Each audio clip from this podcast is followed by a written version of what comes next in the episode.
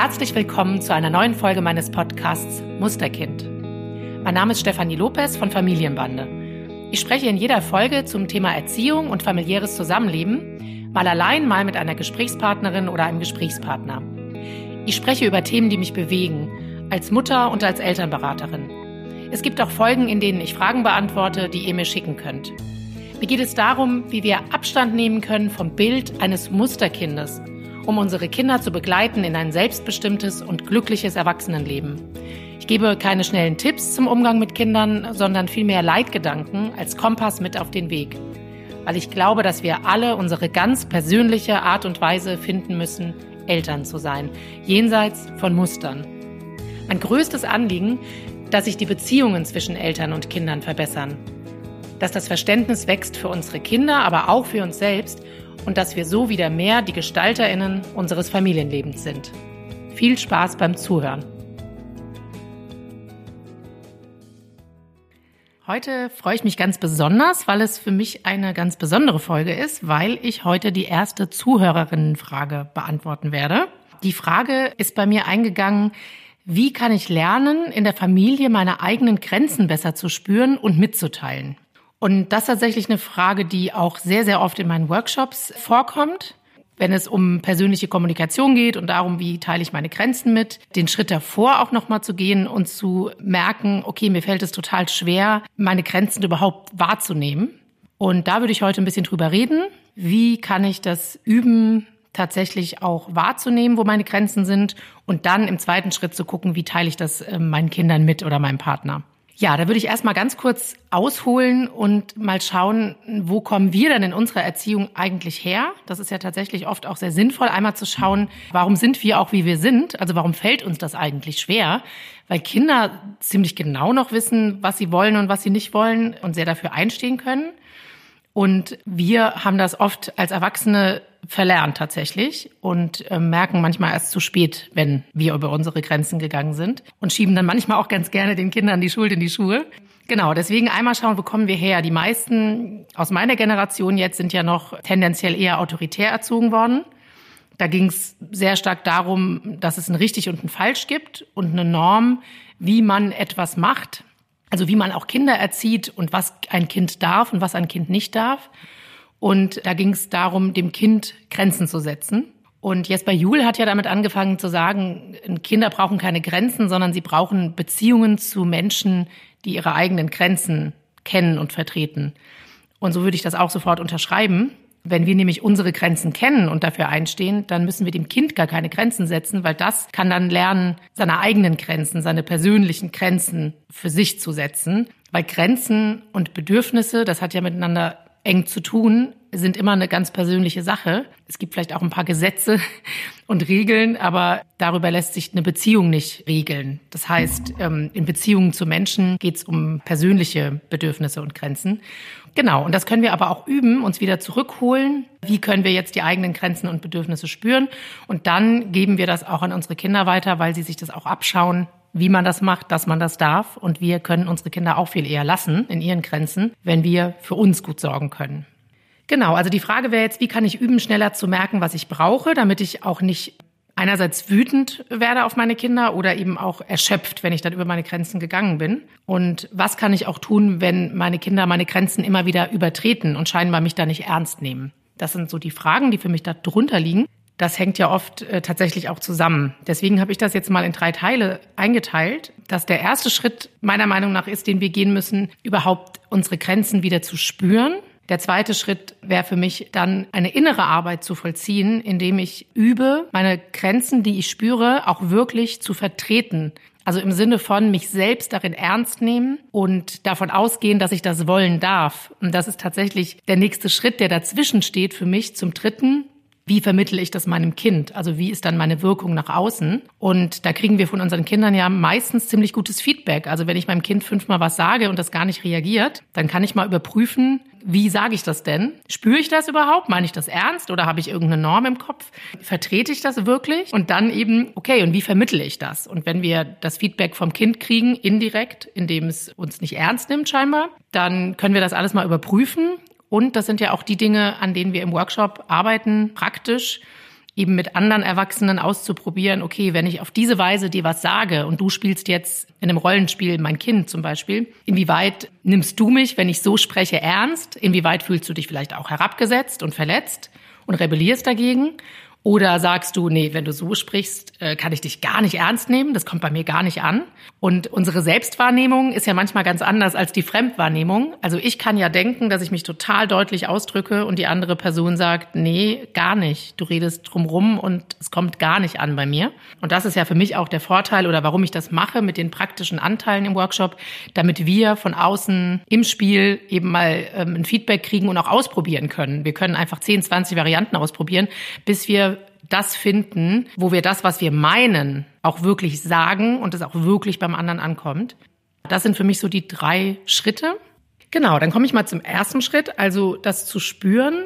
Und da finde ich es tatsächlich auch sehr hilfreich, mal zu schauen, wie sind wir denn eigentlich äh, sozialisiert? Weil ich sehe, dass gerade wir Frauen oft Schwierigkeiten haben, für uns selbst zu sorgen. Also, dass wir tendenziell aufgewachsen sind, aber auch immer noch in der Gesellschaft uns befinden, in der Frauen den fürsorglichen Part übernehmen. Also, dass wir in einer Welt leben, in der ähm, es tendenziell als egoistisch gilt, gerade bei Frauen, wenn sie ähm, ihre Bedürfnisse klar und deutlich machen und sich auch abgrenzen und dass das nicht so gern gesehen ist. Das ist eher so, dass wir als Frauen Anerkennung dafür bekommen, wenn wir für andere sorgen. Und bei einem Mann kommt es nicht so schnell egoistisch rüber, wenn er für sich sorgt oder einsteht oder sagt, was er will oder nicht will. Und wenn wir uns das erstmal klar machen, dann können wir uns ja auch damit beschäftigen vielleicht und unsere Glaubenssätze da ein bisschen verändern, was das betrifft und uns sagen, ich darf sehr wohl für meine Grenzen einstehen als Mensch und da muss sich einfach noch einiges ändern. Und wir sind unseren Töchtern und auch Söhnen bessere Vorbilder, wenn wir das lernen und ähm, nicht weitergeben, was wir vielleicht noch gelernt haben oder gesehen haben. Ja, und da wäre jetzt die Frage, okay, wenn ich das üben will, wie spüre ich also meine Grenzen? Weil ich kenne es aus Workshops, dass dann Leute sagen, ja, ich habe das Gefühl, mein Kind geht über meine Grenzen und ich merke es aber in dem Moment nicht. Also ich kann in dem Moment nicht merken, dass ich das gerade nicht will. Ich merke es einfach erst immer hinterher. Und das hat eben oft mit diesen Glaubenssätzen zu tun. Ich darf nicht für meine Grenze sorgen zum Beispiel. Und da würde ich sagen, der erste Schritt wäre zu schauen, woran merke ich denn oder wie kann ich denn früher merken, nicht erst Stunden später, dass eine Grenzüberschreitung stattgefunden hat bei mir. Und das sind so drei Bereiche, wo wir das tatsächlich feststellen können. Da müssen wir ein bisschen üben und uns auch drauf konzentrieren. Und ich habe das selber bei mir auch gemacht. Und das sind die Bereiche eben Geist, Körper und Gefühl, der Klassiker. Und im Geist oder in den Gedanken kann es sein, dass wir uns beobachten, was wir für innere Monologe haben. Also dass wir zum Beispiel denken, boah, was soll ich denn noch alles tun? Die sind so undankbar, meine Kinder. Das ist ein Zeichen dafür, oh, ich habe zu viel gegeben, ich muss jetzt stoppen. Da können meine Kinder auch gar nichts dafür. Oder wenn wir Sorge haben, oh Gott, wenn ich jetzt Nein sage, dann gibt's totalen Stress und äh, Streitereien und Schreiereien.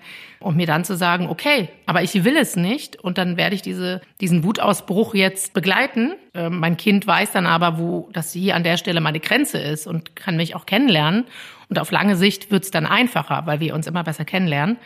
Und das sind so innere Monologe, Gedanken, da können wir uns mal überprüfen. Was ist denn eigentlich, bevor ich über meine Grenze gegangen bin, was sind denn meine Gedanken vorher gewesen?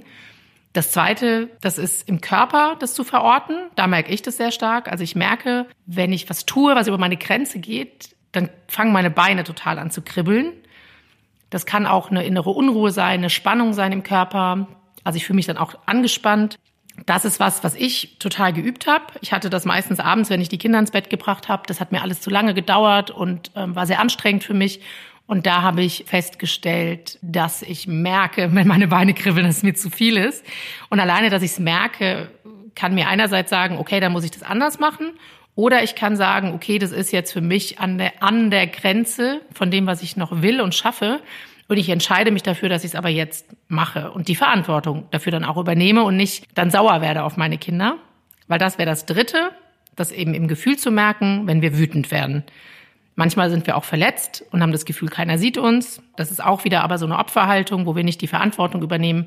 Weil wenn man uns nicht sieht, dann müssen wir dafür sorgen, dass wir gesehen werden. Und nicht die Kinder müssen besser hingucken, sondern wir müssen uns präsenter machen. Oder eben, wenn wir wütend werden, dass wir einfach zu viel gemacht haben. Auch das ist eben unsere Verantwortung. Aber da merken wir halt auch eine Grenzüberschreitung.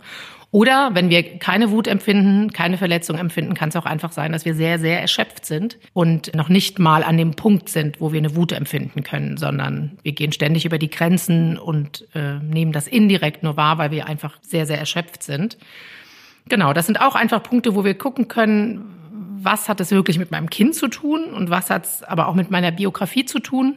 Also wo sind Punkte, wo ich denke, ich muss als Mutter unendlich lange mit den Kindern spielen oder vorlesen oder wo habe ich eine Verletzung, wenn mein Kind, weiß ich nicht, einen blöden Ton mir gegenüber hat und ich merke, okay, das hat mit dem Kind eigentlich auch nicht so viel zu tun. Das mag ich zwar nicht besonders, das kann ich auch an gegebener Stelle mal rückmelden, dass ich mir einen anderen Ton wünsche, aber dass mich das so stark verletzt, hat dann vielleicht mit meiner Biografie eher zu tun. Und das ist was, wo ich mich dann um mich selber kümmern muss. Ja, das sind so die drei Punkte, wo ich sagen würde, da kann man mal ansetzen, um überhaupt erstmal mit sich in Verbindung zu treten und einen Fokus darauf zu legen, wo überschreite ich selbst meine Grenze oder wird sie überschritten.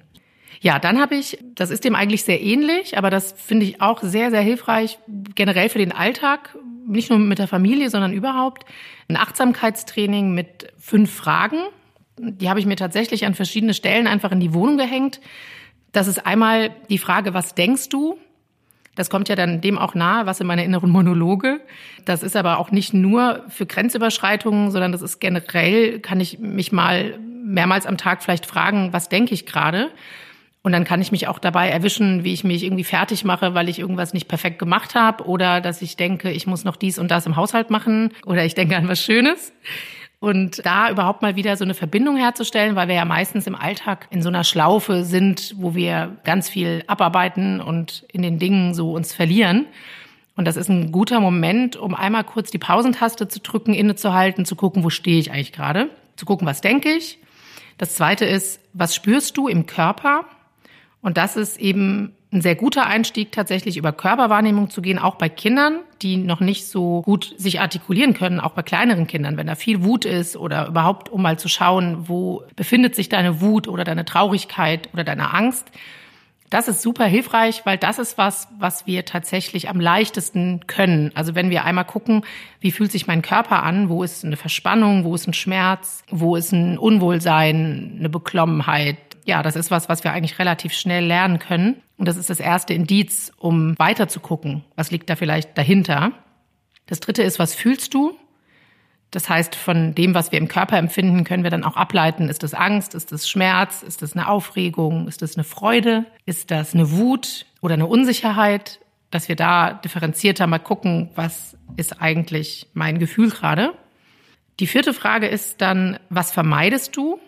Das finde ich tatsächlich die schwerste Frage oft. Das kann sein, ich vermeide eine Auseinandersetzung mit meinem Kind zum Beispiel. Also ich will in Harmonie sein, ich will, dass es meinem Kind immer gut geht, ich will jetzt keinen Stress für mich, kann auch sein. Das kann aber auch sein, dass ich merke, dass ich vermeide, für mich einzustehen. Dass wenn jemand Nein sagt und mir ist es wichtig, dass ich vermeide, nochmal zu sagen, doch, ich will das aber und wirklich für das, was ich will, einzustehen, weil ich vielleicht denke, das macht man nicht. Vielleicht vermeide ich auch einfach eine Pause zu machen, um zu mir zu kommen so, das wären so Beispiele. Und die letzte Frage wäre dann, was willst und was brauchst du? Und da zu gucken, was brauche ich gerade für mich? Was würde mir helfen? Auch in Beziehung zum Kind. Also will ich jetzt eben mit meinem Kind spielen oder will ich nicht? Oder will ich eben jetzt eine Tasse Kaffee trinken? Und manchmal sind es tatsächlich auch genau diese Kleinigkeiten. Also mich immer mal wieder am Tag zu fragen, was brauche ich gerade? Was will ich gerade? Ähm, und dann ist es manchmal einfach, dass ich jetzt ein Glas Wasser brauche oder dass ich mal eine Runde um den Block gehe, weil ich gerade Bewegung brauche. Und das sind die Momente, die auch meinen Tank wieder auffüllen, also die mir auch Kraft geben, dass meine Grenzen vielleicht auch wieder weiter werden, weil ich immer mal wieder für mich sorge und schaue, was ich gerade brauche. Und nicht vergesse zu essen oder Pausen zu machen oder durch den Tag hetze, weil ich immer mal wieder ja, mich mit mir verbinde und mir das gebe, was ich brauche. Und dann brauche ich das vielleicht auch nicht mal so sehr von den anderen, weil ich es mir dann selber geben kann. So, und wenn ich das nicht sofort weiß, also auch wenn mein Kind was von mir will zum Beispiel, dann wäre ja die Frage vielleicht direkt an mich, was will ich? Genau, wenn ich da merke, dass das war, ich weiß es gerade nicht, also mein Kind will abends noch was mit mir spielen oder mein Kind fragt, ob es noch mit der Wii eine Runde spielen darf oder mit dem Tablet, dann mache ich es tatsächlich auch oft so, dass ich sage, Moment, ich weiß es gerade nicht. Ich muss kurz in mich gehen und muss mich mal überprüfen, ob ich das will oder nicht. Gib mir einen Moment Zeit. Und manchmal brauche ich fünf Sekunden, manchmal weiß ich es auch sofort und manchmal sage ich, ich muss jetzt mal für mich sein in meinem Zimmer, weil ich gerade nach Hause gehetzt bin und so viel erledigt habe. Ich muss erst mal runterkommen zwei Minuten und dann kann ich dir sagen, ob ich jetzt was spielen kann oder ob du jetzt äh, Tablet spielen darfst ja, das kann ich nur empfehlen. Wir müssen nicht immer sofort alles wissen. Wir können auch sagen, Moment, warte mal kurz, ich muss einmal überlegen. Das ist was, was wir dann tatsächlich, wenn wir es geübt haben, immer schneller auch können und wissen. Das wäre so das erste erstmal, um zu gucken, zu spüren, erstmal die erste Stufe zu nehmen, in Kontakt mit mir zu kommen und zu spüren, wer bin ich, was will ich eigentlich.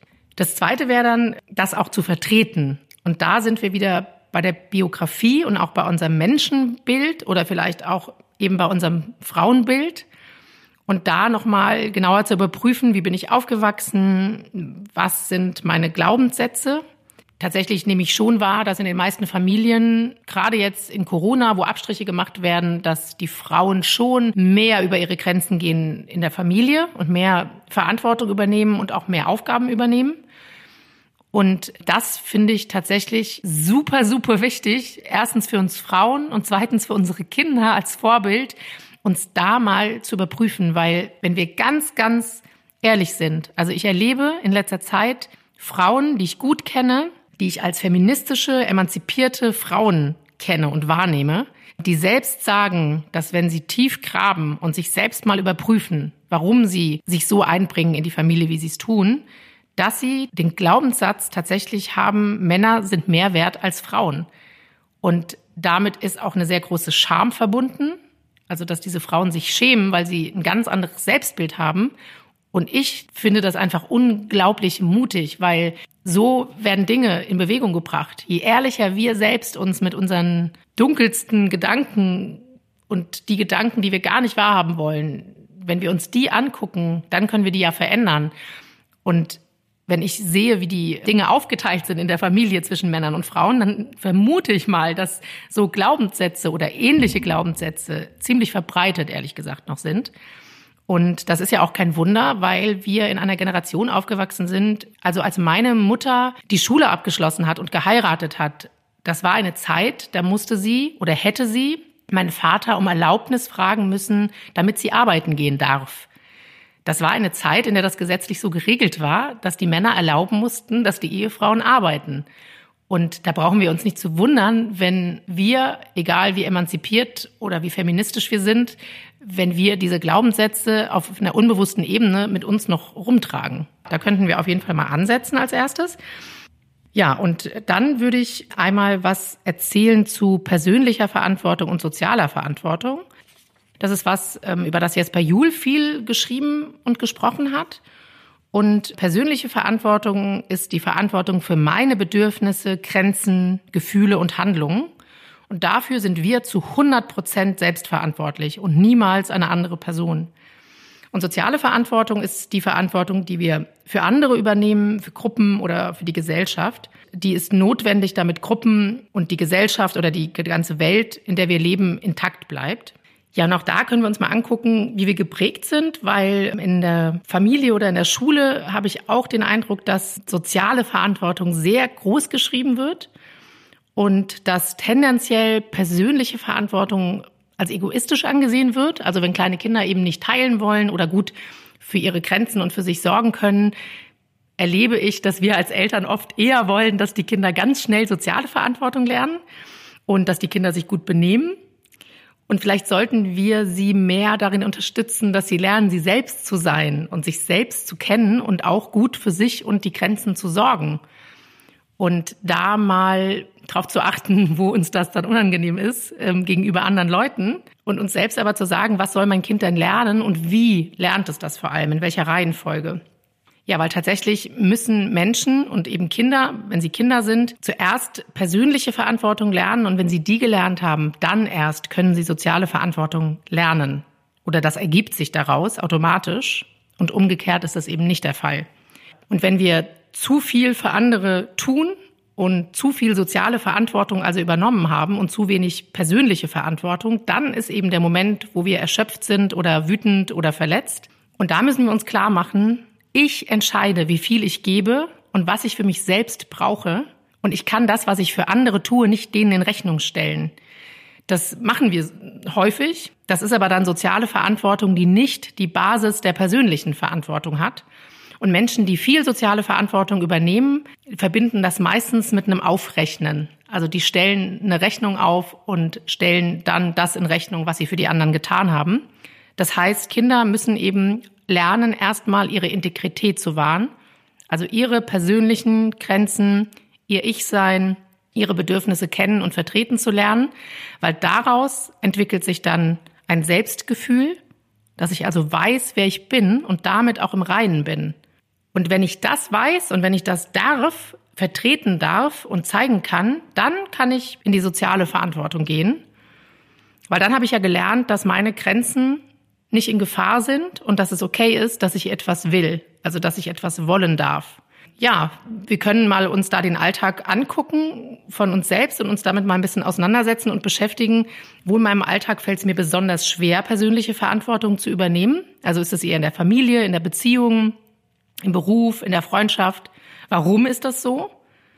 Also ist es eher dann, wenn ich in der Beziehung bedürftig bin und nicht schwach rüberkommen will oder eben nicht sagen will, ich brauche jetzt eine Umarmung? Ist es dann, wenn ich das Gefühl habe, ich weise meine Kinder ab und das darf ich nicht? Oder merke ich in Freundschaften, dass ich mich oft ausgenutzt fühle zum Beispiel, weil ich gar nicht sage, was ich brauche und meine Freundin das vielleicht sehr gut kann? Ja, dann kann ich gucken, wo fällt es mir vielleicht gar nicht schwer, für mich selbst einzustehen, weil da kann ich ja ansetzen, auch zu üben und das zu übertragen auf andere Bereiche. Wie fühlt sich das denn an, wenn ich das kann? Und zu gucken, wo übernehme ich zu viel soziale Verantwortung und stelle das dann in Rechnung, weil das sind ja auch die Stellen, wo ich vielleicht aufhören kann damit. Und dann habe ich auch wieder mehr Kapazitäten, mich um meine persönliche Verantwortung zu kümmern und auch mehr Kraft und kann mal darauf achten, wo möchte ich denn was geben und wo mache ich das eigentlich nur, weil ich eine Gegenleistung auch erwarte. Ja, und dann kann ich gucken, wo ärgern mich Dinge auch besonders, wo meine Bedürfnisse und Grenzen von jemandem nicht geschützt werden. Und was hat das denn mit mir zu tun? Also an den Stellen, wo ich mich besonders ärgere oder besonders verletzt bin, da kann es auch einfach sein, dass es ähm, Triggerpunkte sind, die biografisch begründet sind, dass ich da Punkte habe, die ich bei mir selber heilen muss. Also dass bestimmte Dinge, dass ähm, mein Partner zum Beispiel meine Grenzen nicht wahrnimmt, wenn ich sage, was ich brauche oder wenn ich das Gefühl habe, meine Kinder nehmen zu wenig Rücksicht, dann kann ich auch schauen, natürlich eben, was hat das mit mir zu tun, wie muss ich mich anders ausdrücken, aber wenn die Verletzung sehr groß ist oder die Wut, dann mal zu gucken, was sind denn da meine Glaubenssätze, wo komme ich denn her, kenne ich das irgendwo her, dass über meine Grenzen gegangen wurde, dass meine Wünsche unwichtig waren, das, was ich wollte, nicht gezählt hat und dass ich das Gefühl habe, ich habe gelernt, ich muss ganz viel für andere machen und merke, dass ich das heute eigentlich gar nicht mehr will, dass ich das aber weiter mache und erwarte, dass was zurückkommt. Und wenn das nicht zurückkommt, erinnert mich das an das Alte, an meine alte Rolle vielleicht in der Familie. Genau, das sind so Gedanken, die ich jetzt vorschlagen würde, die könnte man sich einmal machen, um zu überprüfen, inwieweit vertrete ich denn überhaupt meine Grenzen innerlich mit meiner inneren Haltung. Ja, und das Dritte, wenn ich das gemacht habe, wenn ich das also spüre und denke, ja, da darf ich für mich einstehen. Dann geht es darum, wie vermittel ich das. Da rate ich immer so persönlich und klar wie möglich zu kommunizieren. Also was zu sagen wirklich, was ich will, was ich nicht will, was ich mag, was ich überhaupt nicht mag, was ich haben will, was ich nicht haben will. Das sind auch Dinge, die früher so nicht gesagt werden durften in den meisten Familien. Also ich will, durfte gar nicht mit meiner Familie sein. Das hieß dann, ich möchte. Da denke ich mir, klar, wir können auch alle höflich miteinander umgehen und auch sagen, ich möchte bitte die Butter oder kannst du mir mal bitte die Butter geben. Da müssen wir jetzt auch nicht immer sagen, ich will. Aber es gibt durchaus Dinge, die wir auch wollen dürfen und müssen. Und das ist auch wichtig. Und das hat auch eine Kraft tatsächlich, wenn wir sagen, ich will etwas. Also ich habe Dinge in meinem Leben tatsächlich auch schon bekommen, einfach weil ich gesagt habe, ich will das gerne. Mir ist das richtig wichtig. Und auch zu sehen, dass es was Schönes ist und mit Lebensfreude auch zu tun hat. Das heißt ja erstens nicht, dass ich alles kriege. Und zweitens, wenn ich das kriege, was ich brauche, kann ich ja auch wieder sehr stark gucken, was die anderen brauchen. Das geht aber erst, wenn ich meins auch sicher habe, wenn ich weiß, dass ich die Grundbedürfnisse, die ich habe, auch erfüllt bekomme. Ja, und dann kann ich auch mit meinen Kindern zum Beispiel auch viel ehrlicher sagen, ich bin heute müde oder erschöpft Oder ich habe einfach auch keine Lust gerade zu spielen. Oder auch, ich bin heute nicht gut drauf. Heute ist mit mir nicht viel anzufangen. Heute müsst ihr euch allein beschäftigen. Also ich habe die Erfahrung, dass Kinder viel mehr Rücksicht nehmen, wenn wir sehr ehrlich sind, als wenn wir irgendwie sagen, oh Mann, kannst du dich nicht mal alleine beschäftigen? Weil die sollen immer fragen dürfen. Also die Kinder sollen bei mir immer alles fragen dürfen und ich kann dann Ja oder Nein sagen. Und das ist ja auch für die ein Üben, für ihre Bedürfnisse zu sorgen oder für die Erfüllung ihrer Bedürfnisse. Und wenn ich eben was will, dann kann ich das ziemlich klar sagen und kann auch drauf bestehen, kann dranbleiben. Ich nenne das liebevolles Beharren. Dass ich also, wenn ich zum Beispiel mehr Hilfe im Haushalt will und mir das wirklich wichtig ist, vielleicht reicht es nicht, wenn ich einmal sage, räum mal die Spülmaschine bitte aus. Vielleicht muss ich es dann auch mehrmals sagen und sagen, mir ist das wirklich wichtig, dass ihr euch am Haushalt beteiligt. Ich will das nicht alleine machen und ich will, dass du jetzt die Spülmaschine ausräumst. Ja, und meine Erfahrung ist, wenn Kinder keine soziale Verantwortung übernehmen oder wenig, dann liegen tatsächlich Ursachen darunter. Ja, also wenn ich das Gefühl habe, dass ich meine Grenzen deutlich genug ausdrücke, also wenn es daran nicht liegt, dann kann ich gucken, ob das Kind genug seine Grenzen zeigen darf, weil bevor ein Kind die Grenzen der anderen lernen kann zu akzeptieren, muss es gelernt haben, dass die eigenen Grenzen gehört und anerkannt werden. Zu schauen, findet das genug statt. Und ansonsten im Umfeld des Kindes zu gucken, was könnten da die Gründe sein für das unkooperative Verhalten. Das ist aber nochmal was, was ich in der eigenen Folge nochmal anschauen würde. Was ist, wenn das Kind nicht kooperiert, obwohl ich meine Grenzen deutlich mache? Weil es ist tatsächlich eins der Grundbedürfnisse des Menschen, die Grenzen der anderen zu spüren. Und neben dem Ausdruck der eigenen Identität braucht ein Kind ein Gegenüber, das in der Lage ist, die persönlichen Bedürfnisse, Grenzen, Gefühle authentisch zum Ausdruck zu bringen. Weil das Kind erlebt sich dann in einer Gemeinschaft und in Beziehung zu anderen Menschen. Und das ist, was ein Grundbedürfnis eines jeden Menschen ist, in Beziehung zu anderen Menschen zu treten. Das geht ja nur, wenn ich mich als Mensch auch sichtbar mache, meinem Kind gegenüber weil die Beziehung entsteht ja nur, wenn beide sich sichtbar machen und in den Austausch gehen. Ja, dann kann ich noch zum Abschluss ein paar Sachen sagen, die ich zu Hause in den Alltag tatsächlich mit den Kindern eingebaut habe. Wir haben mehrere Skalen am Kühlschrank hängen und die eine Skala heißt, wie wichtig ist dir die Sache? Also wenn wir ähm, eine Entscheidung treffen, was für einen Film wir gucken oder was wir essen oder was auch immer, irgendwie eine Entscheidung als Familie, dann ist die Frage, wie wichtig, also nicht, nicht immer, aber wir haben das da hängen und manchmal greifen wir drauf zurück. Wie wichtig ist dir die Sache?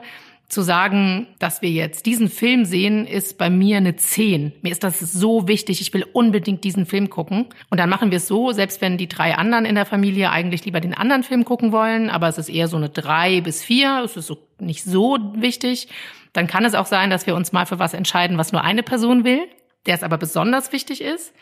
Das finde ich eine ganz schöne Skala, um auch mal zu gucken, wie stark ist mein Bedürfnis oder wie hart ist meine Grenze. Weil manche Grenzen sind ja sehr hart. Da rücke ich nicht von ab. Das hört man auch in meinem Ton. Und dann sage ich auch, hier gibt's nichts zu verhandeln an bestimmten Stellen. Und dann gibt's Grenzen, die sind eher weich. Da sage ich, ah, nee, ich habe jetzt keine Lust. Und dann merken die Kinder, sie können verhandeln. Und dann kann sein, dass ich meine Meinung auch nochmal ändere.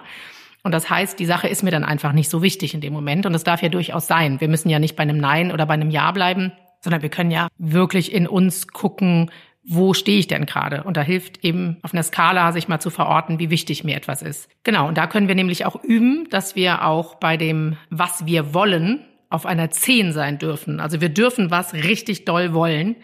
Und das ist auch was Schönes. Wenn wir es nicht kriegen, dann brauchen wir vielleicht Trost, aber wir sind gehört worden damit. Und das hat auch eine große Kraft tatsächlich. Und die zweite Skala ist, wie voll ist mein Tank von eins bis zehn?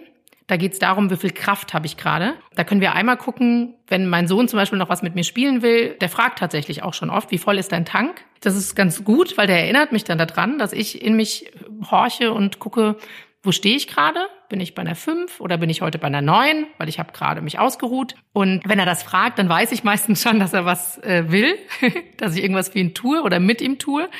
Und dann kann ich aber auch für mich gucken, okay, wie viel Kraft kostet mich denn dieses Spiel zum Beispiel? Weil es kann ja auch sein, dass er was mit mir spielen will, wo ich sage, ah, das kostet mich gar keine Kraft, das gibt mir eher Kraft, weil ich spiele total gerne und dieses Spiel liebe ich, da habe ich gerade Lust drauf, lass uns das spielen. Dann ist vielleicht mein Tank sogar wieder voller und wenn ich aber eher aus Gefallen mit ihm spiele und eigentlich keine Lust habe, dann kann ich gucken, wie voll ist mein Tank? Kann ich das gerade machen? Oder kann ich sagen, du, das kann ich jetzt gerade nicht mit dir machen, aber ich kann was anderes mit dir spielen, was mich nicht so viel Kraft kostet. So haben wir eine ganz gute Sprache entwickelt. Und das heißt, es ist auch gar nicht persönlich gemeint, wenn ich jetzt sage, ich kann nicht mit dir dieses Spiel spielen, sondern der weiß, ich bin jetzt auf einer 3 heute. Und dann fragt er mich manchmal auch, und was kannst du tun, damit dein Tank wieder voller ist? Das ist auch sehr schön, weil dann kann ich gucken, ah, gute Frage. Vielleicht muss ich einfach nur einen Kaffee trinken oder eine Runde rausgehen oder mich zehn Minuten hinlegen und meditieren und atmen. Vielleicht ist der Tank dann von drei auf sechs gegangen und dann kann ich spielen. Ja, und so haben wir so, so eine Sprache auch entwickelt. Und das ist auch schön, weil es zeigt, dass wir für uns selbst sorgen dürfen und können. Und das ist schön für mich selber, das zu lernen und zu üben. Und es ist auch ein Zeichen für unsere Kinder, dass wir Selbstliebe haben dürfen und uns auch um uns selbst kümmern dürfen. Und das ist was, wo, glaube ich, meine Kinder und ich gegenseitig voneinander lernen. Und das wäre jetzt auch so der Abschluss, was mir noch einfällt, eine sehr, sehr rührende Situation mit meinem Sohn vor ein paar Wochen, dass ich zu ihm gesagt habe, Valentin, deine, deine Hose ist noch nicht richtig zu. Und dann hat er gesagt, ah, danke, habe ich gar nicht gemerkt. Und dann habe ich zu ihm gesagt, ja, dafür bin ich doch da. Und dann hat er gesagt, nein, Mama, dafür bist du nicht da. Du sollst dich auch um dich selbst kümmern und glücklich sein. Dafür bist du da. Und das hat mich unglaublich berührt, weil ich dachte, wow, wie viel kann ich von ihm lernen? Und wie viel hat er vielleicht aber auch schon von mir gelernt, weil wir versuchen, in der Familie so miteinander zu leben, dass wir sagen, wir haben alle das Recht, glücklich zu sein und schöne Momente zu erleben. Und das dürfen wir auch jederzeit sagen. Ja, und das ist doch vielleicht ein schönes Bild für den Schluss. Wir sind dafür da, um uns, um uns selbst zu kümmern und um glücklich zu sein. Schön, dass du dabei warst. Wenn dir die Folge gefallen hat, abonniere meinen Podcast und empfehle mich gerne weiter. Du kannst mir deine Fragen zum Thema Erziehung schicken, die ich im Podcast beantworte. Am besten über Instagram, Familienbande-Berlin oder per E-Mail. Gerne kannst du in ein paar Sätzen schildern, um was es genau geht, damit ich mir ein Bild machen kann.